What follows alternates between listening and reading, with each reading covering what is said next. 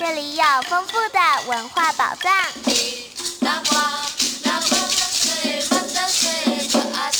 这里有温暖的人情味。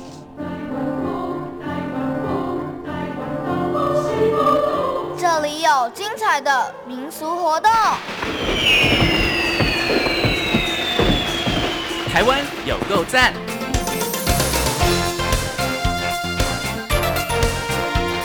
闲情制作。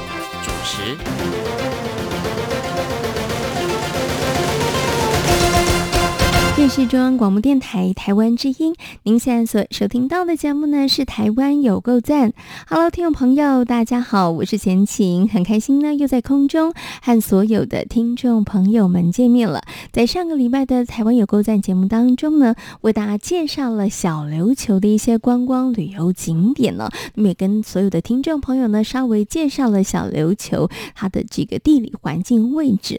那么在这个礼拜节目当中呢，我们要继续带着大大家停留在小琉球哦，因为呢，上次呢介绍的旅游景点还不够多哦。虽然小琉球没有很大，但是呢，可以驻足、可以玩的部分上面，可以吃的东西还不少哦。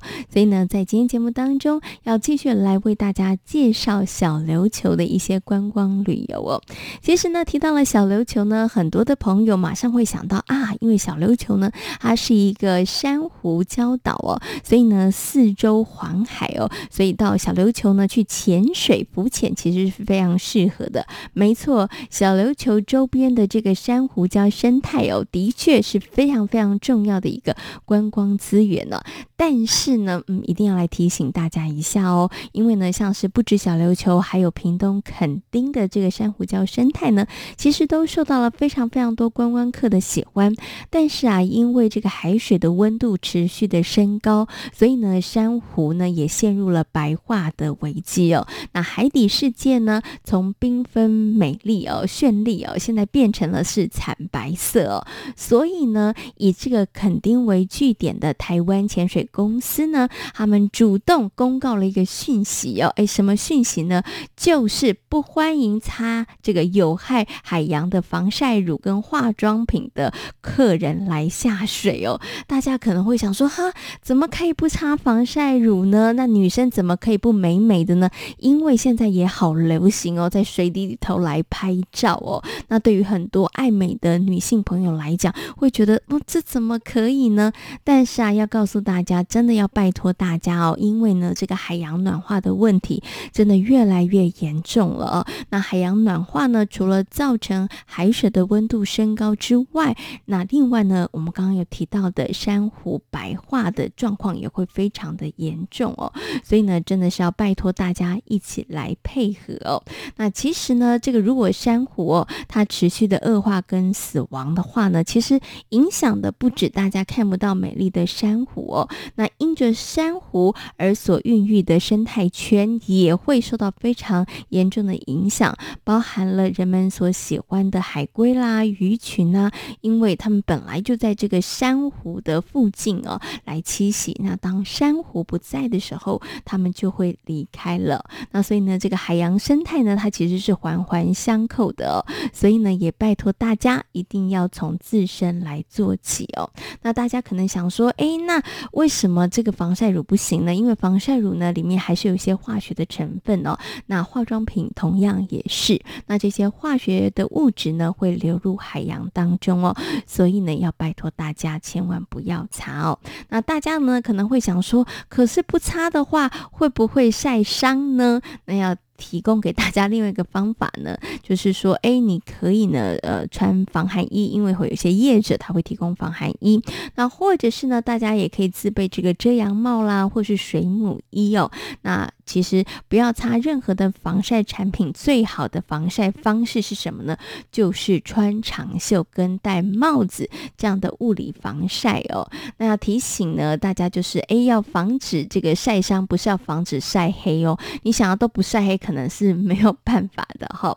那也有人呢，就是提醒说，或是提倡说，可不可以用这个啊海洋友善的防晒乳啊？那只是要告诉大家哦，这个海洋友善的防晒乳呢，其实呢还是有些微的影响啦，那也不是最好的一个使用的方法，所以呢，拜托大家还是尽量尽量的呢，你不要擦这个防晒乳哦。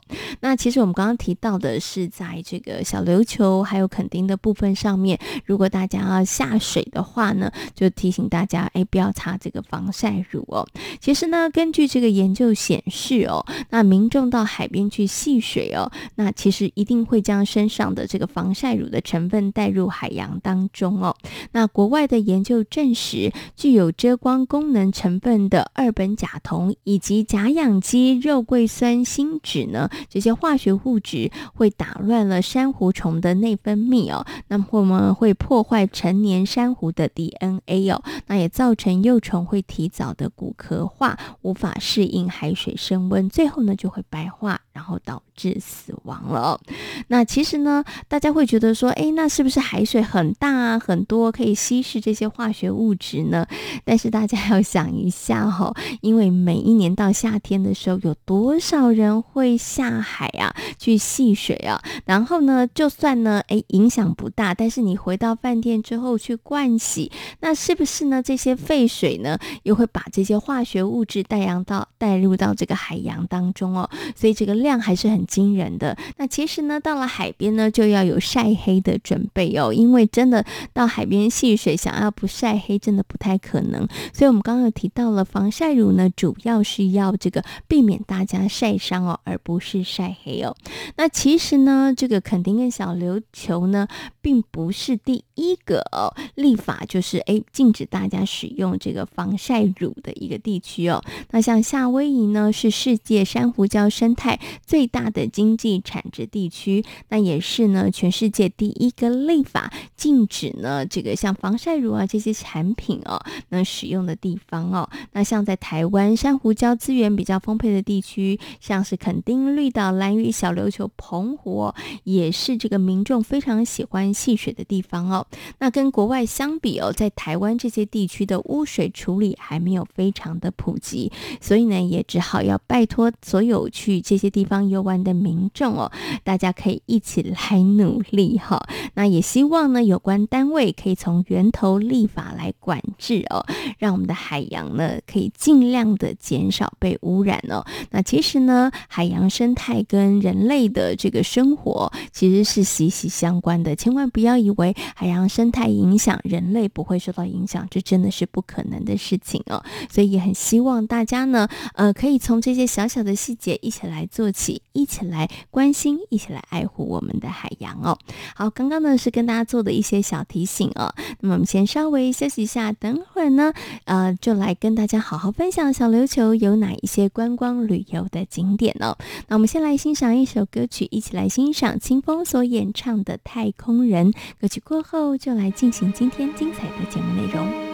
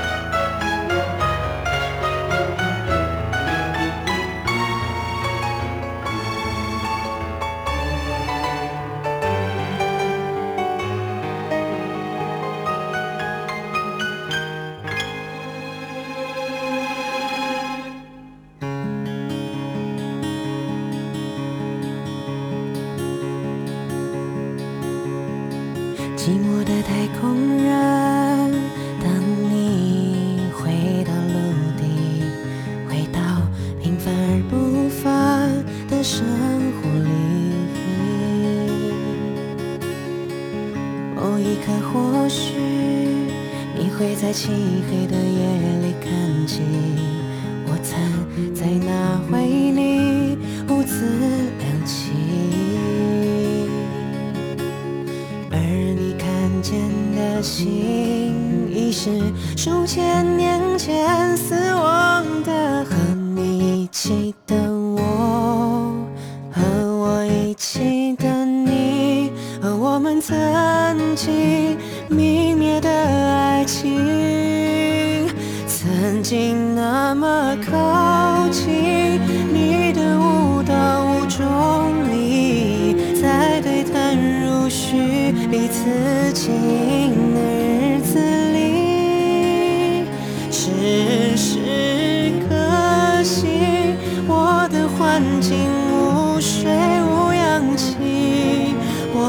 中听以为你说继续，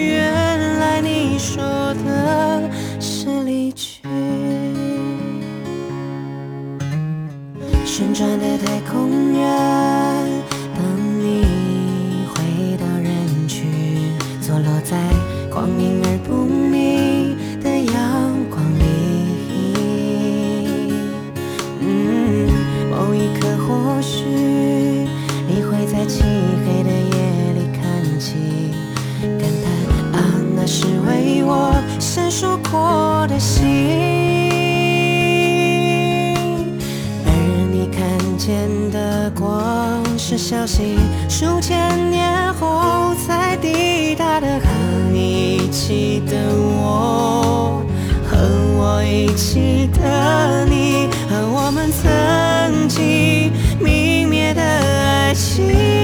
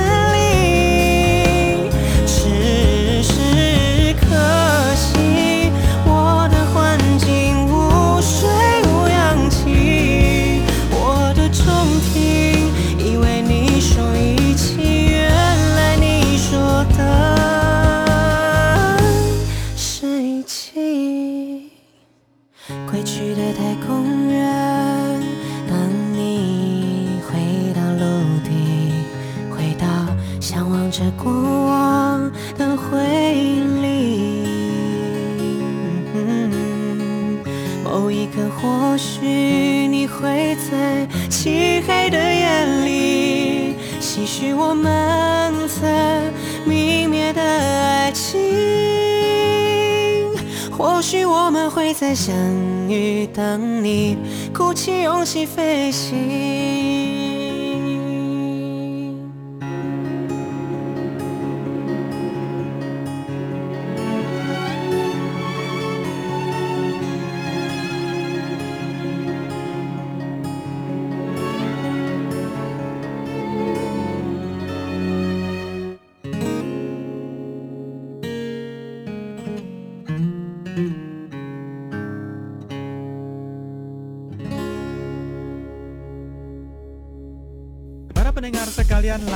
Mais peut-être qu'ils ont oublié la question en plus, hein? 割り込んでる生活生产 Well, for me, that's the greatest compliment. Солнце станет мне настольной лампой. こんばんは、バナナのピュールス Hola Sol, Andrea. 无论你在世界的哪个尽头，请你跟我这样做。Oh, oh, oh, turn on your radio.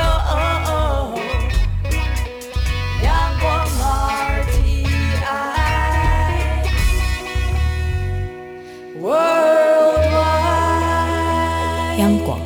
联系世界的桥梁。这里是中央广播电台台湾之音，您现在所收听到的节目呢是《台湾有够赞》，我是闲琴。在今天节目当中呢，要继续来为大家介绍小琉球的一些观光旅游景点呢。那今年呢，因为疫情的关系哦，所以呢，在台湾的朋友，哎。极少了，大家都不太可能会出国去观光旅游。于是呢，在今年的暑假，真的是这个报复性的旅游，应该说是满足性的旅游哦。大家呢都把握了机会，好好呢到处去玩。那因为呢，大家还是想要感受一下出国的这样的感觉哦，所以呢，在台湾就有了伪出国的风潮啊。那台湾的一些离岛呢，就变得非常非常的受欢迎哦。那像小琉球呢，也是其中之一哦。那小琉球呢，位在台湾本岛屏东县西南方的大海上，也是台湾唯一一座珊瑚礁岛屿哦。那以前呢，在岛上的居民呢是捕鱼为生，但是现在呢，大家呢也也都发展了个这个观光产业哦。一年四季呢，到小琉球观光旅游的朋友，其实数量真的非常非常的多。好，那么在上个礼拜节目当中呢，为大家介绍了一些小琉球观光旅游的景点。那么在今天节目当中，继续来为大家介绍小琉球有哪些好玩的地方，有哪些好吃的这个食物是大家不能够错过的呢？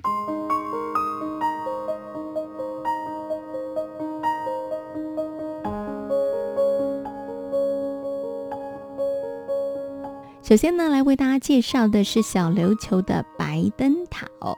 那白灯塔呢，坐落在小琉球的东南方。那其实呢，是有一段神秘的故事哦。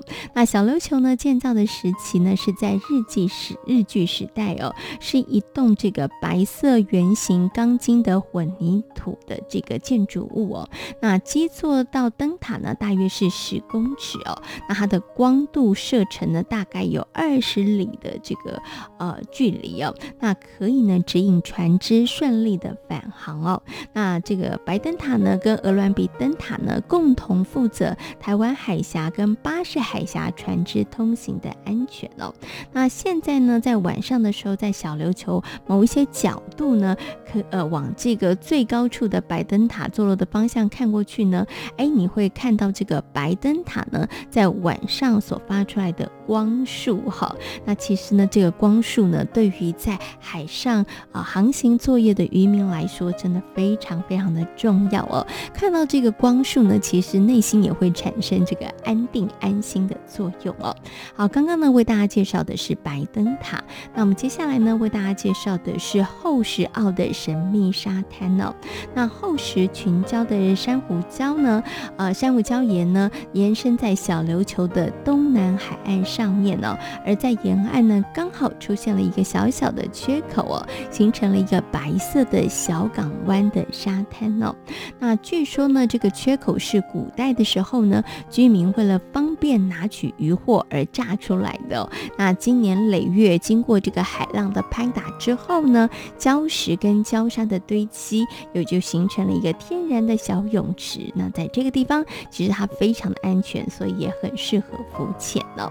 好，那接下来来为大家介绍的就是后石。石群礁，那后石群礁呢，主要分布在小琉球东岸沿海一带哦。那因为呢，礁岩常年受到海水侵蚀的关系，所以呢，群礁呈现了一条又一条的海沟哦。那从空中往下看的话呢，哎，就好像这个小琉球穿上了一片又一片的百褶裙。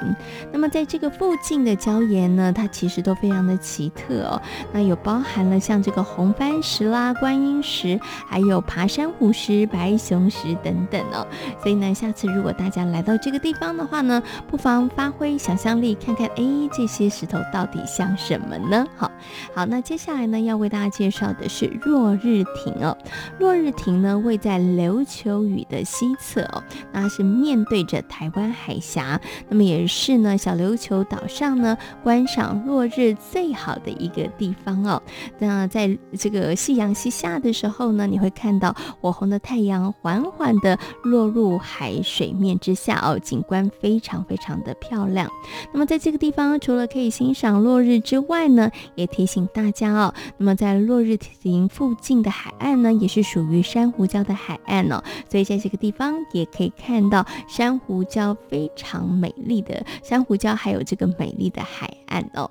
好，那接下来呢，为大家介绍的是乌鬼洞风景区哦，那乌鬼洞呢是这个游客来到小琉球呢一定要造访的景点之一哦，因为呢近海岸边的这个珊瑚礁岩呢就像是复杂的迷宫阵哦，当这个游客行走在其中的时候呢，会有一种哇，到底到了哪里呢？有柳暗花明又一村的错觉哦。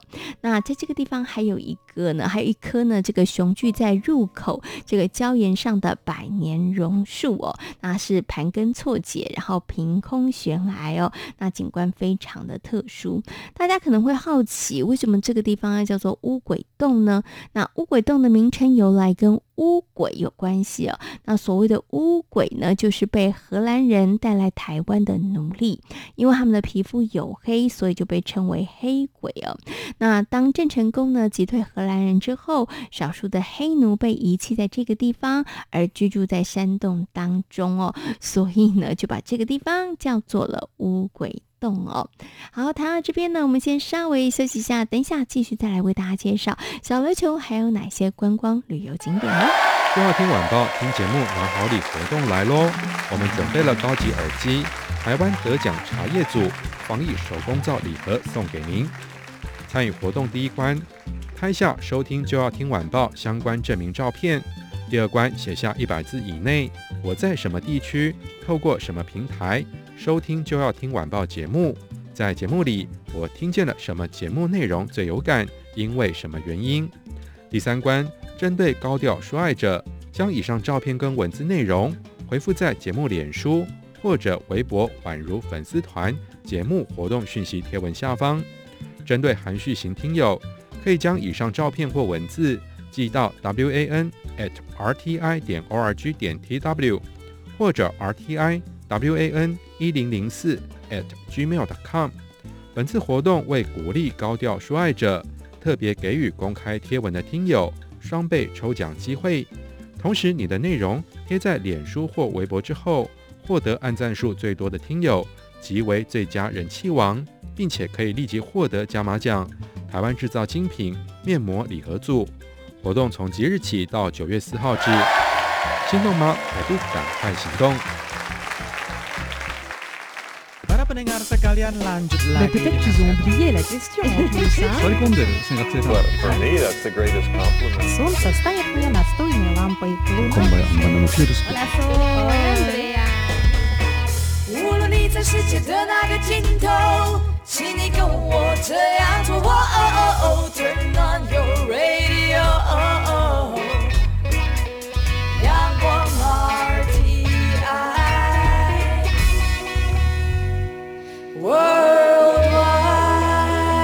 央广。联系世界的桥梁。这是中央广播电台台湾之音。您现在所收听到的节目呢，是《台湾有够赞》，我是闲琴。在今天节目当中呢，为大家介绍了小琉球有哪些好玩的地方哦。那我们刚刚呢，为大家介绍的是乌鬼洞风景区，还有落日亭，以及呢后石澳神秘沙滩，还有后石群礁以及白灯塔。那除了刚刚提到这些地方地方之外呢，其实小琉球还有蛮很多地方还可以值得大家呢来到小琉球的时候一定要去驻足观赏的。那我们接下来为大家介绍的是哈板湾。哈板湾呢，其实还有另外一个名字叫做威尼斯海海滩哦。那哈板湾呢，是一个美丽的白色贝壳沙的海滩哦。那绵延大约有一百多公尺，那非常适合呢这个光着脚在海滩上面来散步、听涛，或者是欣赏夕阳哦。那非常的浪漫哦。那刚刚呢有跟大家分享了在哈百湾适合做哪些事情哦。不过要提醒大家，在这个地方千万不要游泳哦，会有一点危险哦。因为呢这个琉球沿海的地形主要是珊瑚礁沿岸，只有几个地方呢是属于堆积地形的沙岸哦。那这个地方的海象呢，没有办法明确的判断，所以要提醒大家不要在这个地方游泳，要不然可能会造成一些危险哦。好，那我们接下来为大家介绍的是山猪沟哦。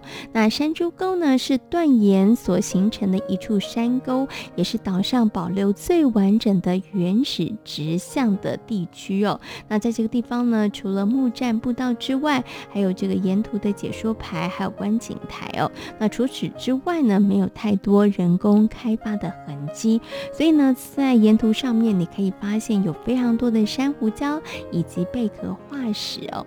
那么，或者是呢，你可以在这个珊瑚礁上看到长满了各种热带植物跟蕨类哦。那这个地方呢，看起来就像是一座这个热带雨林哦。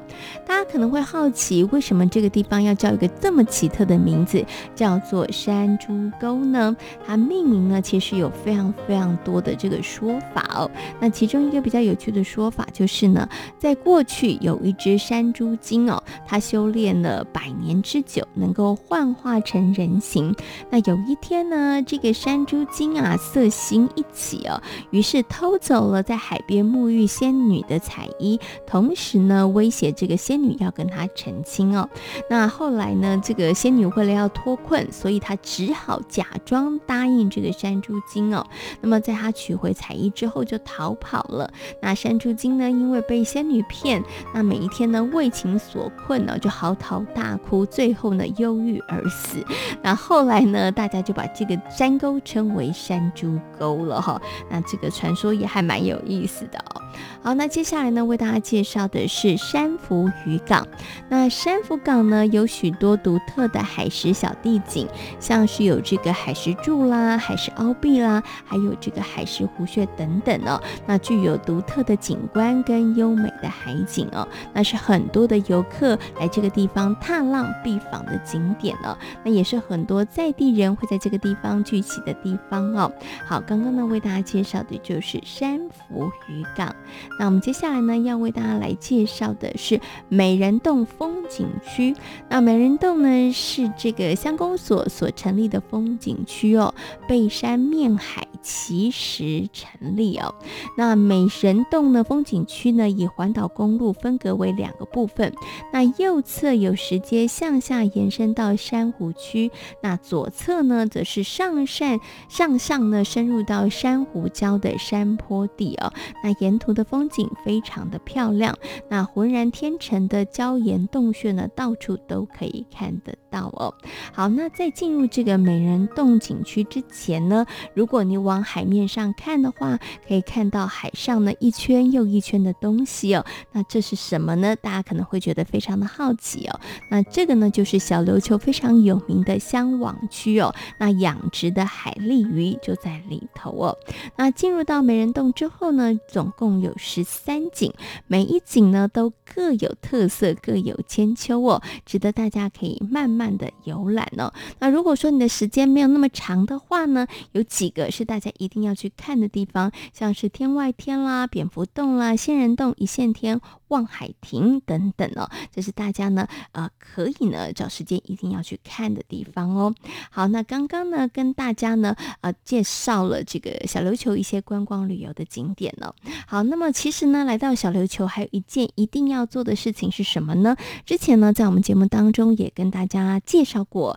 就是跟海龟共泳，哎，这个其实是很难得的一个经验哦。那也是很多的朋友来到小琉球呢，一定要来这个体验一下的一个活动哦。但是要提醒大家哦，跟海龟共游是开心的事情，但是呢，有一些原则，有一些守则，也请大家务必务必要遵守哦。像是呢，不触碰、不捉，然后不惊扰，这个不围绕、不追逐海龟，这都是很重要的。千万千万不要用手去碰海龟，其实碰海龟真的会违法，会被处罚的。好，那再来呢，就是呢，跟海龟记得要保持五公尺以上的距离哦，免得呢会让海龟有这个浓浓的压迫感。然后再来就是不要打扰在休息或是睡觉的海龟，还有呢，就是我们刚刚前面讲的，拜托大家不要用这个防晒乳哦，那避免呢去这个。破坏伤害了这个珊瑚群哦，这些呢也是提醒大家在跟这个海龟共游的时候要特别留心注意的事情哦。好，那我们最后呢花一点时间来跟大家分享哦，来到小琉球有没有什么必吃的呢？嗯，首先呢要跟大家来介绍的就是呢，在小琉球呢这个限定发行的啤酒叫做卡布敦啤酒哦。那这一款啤酒呢，将这个小琉球特有的渔村风情，以及呢亲切的这个人文啊、阳光、空气呢，都灌注在这个卡布敦啤酒里头了哈。所以呢，这个这个酒呢，其实是只有在小琉球才有发售的哈。好，那接下来呢，为大家介绍的是海龟烧哦。这个海龟烧呢，就是海龟造型的美式松饼哦，非常的独特，也算是呢小琉球。的特产之一哦。那这个呢，美式松饼呢，它有一个非常扎实的口感哦，它不是鸡蛋糕，也不是这个车轮饼哦。那大家呢，可以有机会的话来品尝看看呢、那接下来呢，再为大家介绍另外一个，哇，也算是小琉球真的非常有名的，也是呢，大家回家的时候一定要买的伴手礼，就是这个蜜麻花哦。来到小琉球呢，岛上的特产麻花卷呢，绝对是必买的伴手礼哦。不过呢，大家可能会好奇，因为呢，在小琉球岛上呢，并没有种植小麦，那为什么蜜麻花会成为特产呢？其实啊，这个会成为特产呢，源自一位退休的老师哦，他改良这个麻花卷，然后来配茶当点心哦，就没想到呢，无意间居然创造出了麻花卷的商机哦。那琉球上的居民呢，也争相来制作，因此呢，也发展出了很多不同的口味或者是口感的蜜麻花哦。那有各自大家喜欢的这个口味哦，所以呢，大家来到小琉球的话，记得去试吃看看哦，这样子呢，才能够找到自己真的喜欢，而且呢，也自己能够哎满足你味蕾的蜜麻花哦。好，刚刚为大家介绍了这个小琉球的一些观光旅游景点以及一些好吃的美食哦。希望大家有机会有时间的话，不妨就可以到小琉球去走一走哦。疫情让我们开始保持社交距离，但是央广永远跟你的心黏在一起。你可以透过央广华语脸书粉丝团、央广即时通谭志毅微博，或是来信到台北市中山区北安路五十五号华语组收，把你想对主持人或是空中的大家说的话，化作文字书写，有机会可以得到央广纪念小物哦。中央广播电台就是贴近你的心。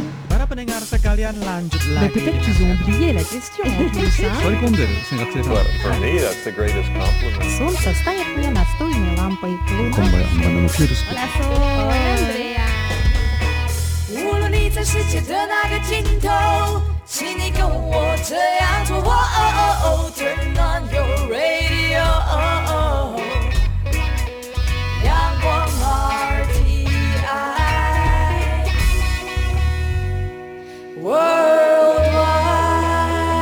央广联系世界的桥梁。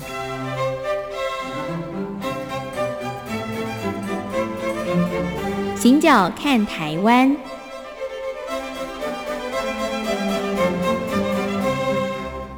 在今天节目当中呢，很高兴的，同样的为大家邀请到了丹墨高中图书馆的宋怡慧主任来到节目当中。好了，怡慧老师你好，晴晴还有听众朋友大家好。嗯，今天呢，我们要来到了台湾的另外一个县市了，台中哈。那要为大家来介绍的是台中的作家，怡慧老师常去台中吗？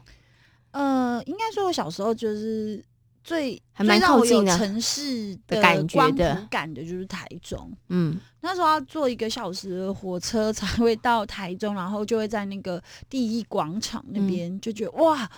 好夸张哦！怎么这种这种繁华的都市？对对对，哇哇都七这样子。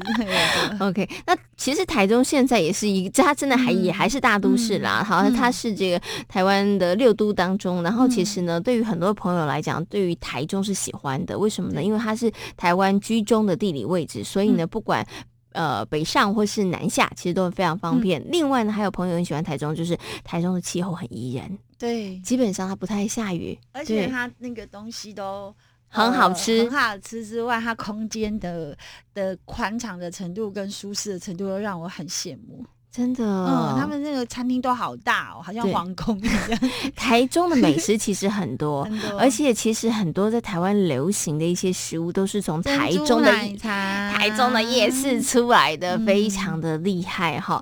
好了，那我们今天呢要为大家来介绍的呢，就是台中的作家。今天介绍这一位，我觉得他也是非常厉害的啦。我很崇拜他，就陈雪老师。嗯哼，我觉得一位老师为什么崇拜啊？勇于做自己呀、啊嗯，没有把任何人贴在自己身上的标签当做自己的标签，能够呃把标签撕掉的人，我都非常非常的崇拜。因为老师他小时候童年非常的辛苦，嗯，对。然后我去看到他写这一段的时候，我我会掉眼泪的、嗯，就是他的呃老师帮他贴标签，呃，就是属于家里有问题的，然后爸爸妈妈欠债，然后那个杂货店的老板永远不卖东西给他，然后就是嗯、呃，同学们还有呃同学的爸爸妈妈们都说他是一个家庭不健全的人，不要跟他当朋友。嗯哼，我我看到这一段，我自己是老师，我都觉得好想抱他一下，嗯、好想拥抱这样子的一个孩子，真的很对，就这样有很心疼呐、啊，有。嗯有有伤的小孩，也就是说，他的伤不是自己造成的，嗯、而且不是你外表看得到的伤哦，是原生家庭，就是他来到这个人世间，他就去需要去呃扛负或者是要去处理的标签。嗯，可是他有一段让我觉得很感动，就是老师成为一个小说家，从小他就会是一个小说家的天赋。他说，同学再怎么不喜欢他，只要他开始讲故事的时候，嗯。同学就会马上很像磁铁一，他就像一个磁铁，就把同学吸过来，然后听他讲故事。嗯，他说他超厉害的，然后他会拿台灯打墙壁，然后当投影灯这样，然后真的很厉害。听他讲电影、讲故事、讲什么、讲什么，然后他可以自己改编。他说他在讲故事的时候，他得到一种自由，就是被贴标签去除的。自由，他就是自己。我我看到这里的时候，其实就会想到他那一本小说，就是《桥上的孩子》。嗯，其实他写这一本书的时候，其实是跟他现在就是那个阿早，就是就是分隔两地，一个住新店嘛，一个是住中和，所以那个秀朗桥就会是他的一个想法。然后他那个。桥上的孩子的的一些原型跟他小时候的经历，我觉得应该是有关系。比如说，他那个孩子很小就要学叫卖啊，然后很小就是要去思考家里没有人，他怎么样去打理自己的三餐，他自己的日常生活啊。然后那个袖子破烂啊、脏啊，同学一看就想笑他。我觉得会写到这样，都是要有这样的人生的一种，嗯，嗯，那个。刻骨铭心走过的一些印记，嗯嗯嗯，所以其实对我来讲，我觉得 就是对对我去看老师的作品的时候，我觉得家这个意象应该是对他又是甜蜜又是一种很悲伤的一种标志吧，嗯哼，家。其实这个真的很不容易哦，像刚刚一位老师在描述的这一段呢，嗯、我相信在那个书写的过程里头，其实你知道是很深刻的一个记忆，嗯、但是也许你要把它书写下来，其实是不容易的，嗯、你就会让你再一次去唤醒，可能在成长的过程当中，可能被讥笑啊、嗯、被贴标签的那一段历程，嗯、但是可能陈雪老师也透过这样子的过程，我觉得也也。可能为自己疗了伤了吧，嗯、对不对？所以他说，只有在书写的时候，他可以借由文字逃跑他现实的挫败感。嗯哼。然后第二个，他觉得他到哪里都能写作。然后他他有一段经历，我会觉得说，其实还还蛮心疼。他说他有一阵子都被钱追着跑，嗯，就是他生活的压力了，写作变成要还债。嗯嗯，对，但他还是这么珍惜写作这件事，然后能写这件事，其实好不容易耶。就是看了就有点难过。像一九九五年老师的《恶女书》一推出，就在台湾兴起了很大的话题性。嗯、然后第二个，我我觉得他有一段采访的经历让我印象很深，说他他很享受每一周去看精神科医生的时间，因为那段时间、啊、可以聊天吗？就是让他脱离了一种困窘，嗯哼，挫败。还有被世界好像抛弃的那种感觉，而且不断不断去追逐一些，就是他可能怎么努力都做不到的样态。嗯、所以我每次看到这里就觉得，嗯，非常的心疼。嗯、然后就是有些作家他写作他有使命感，然后对陈雪老的写作其实就是在安顿自己，找自己，嗯，让自己能够去找到某一个存在刷存在感的那个位置。就不太一样，嗯、所以我我我会。看到老师，他说他小时候真的连一个自己能自处的空间都没有，所以他好像一直在找找一个空间。所以在文字的世界里，他就可以啊，对，找到那个就找到一个，他很疯狂写，因为这这个很疯狂写的过程，他自己就在一个世界里、嗯、一个空间里的存在。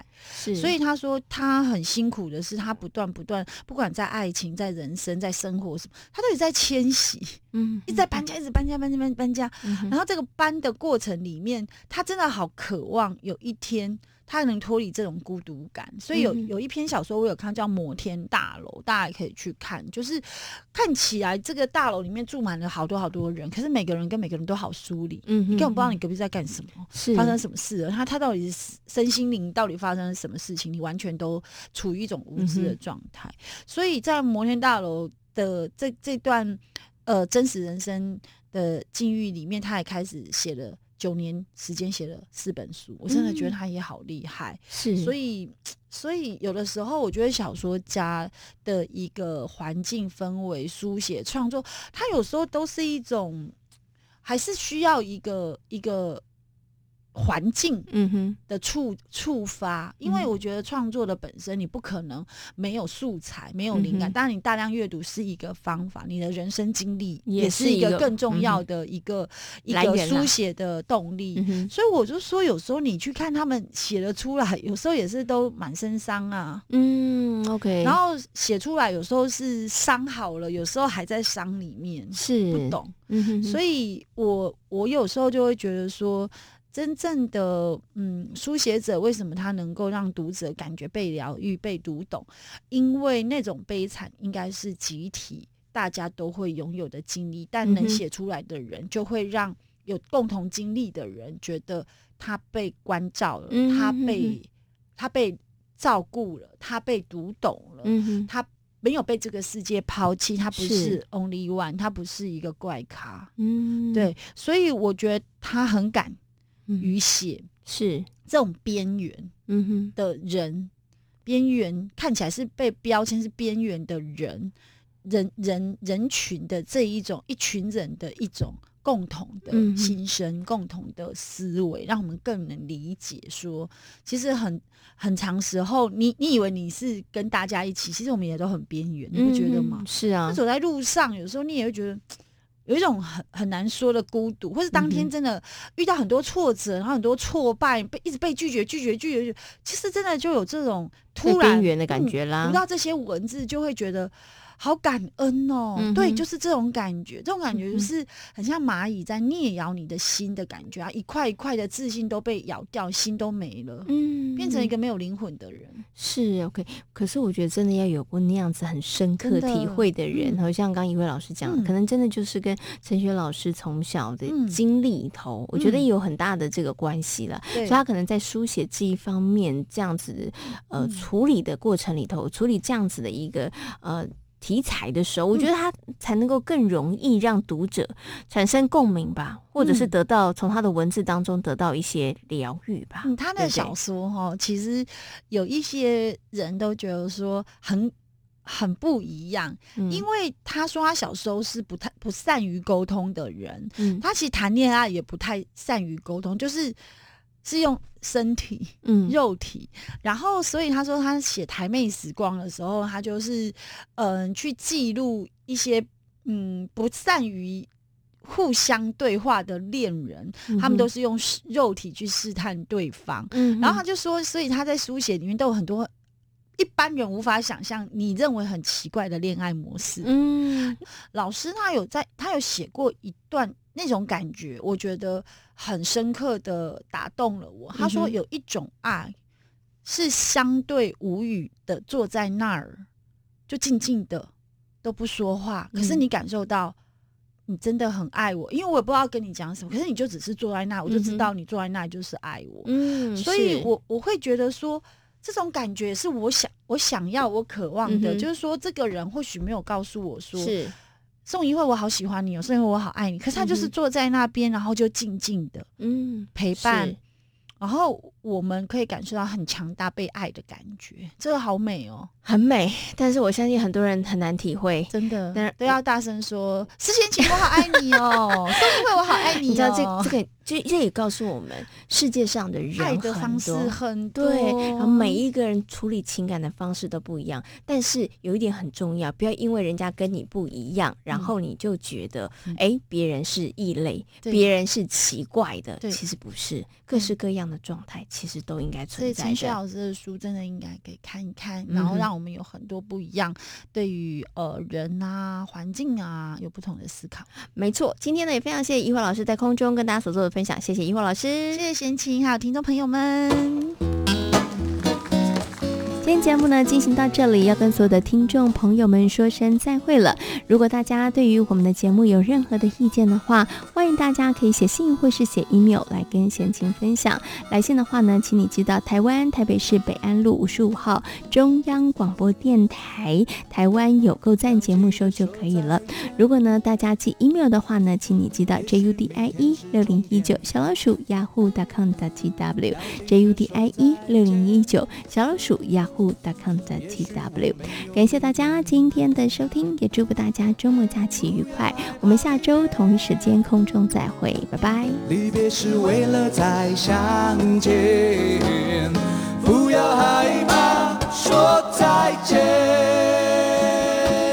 因为再见就在不远的明天。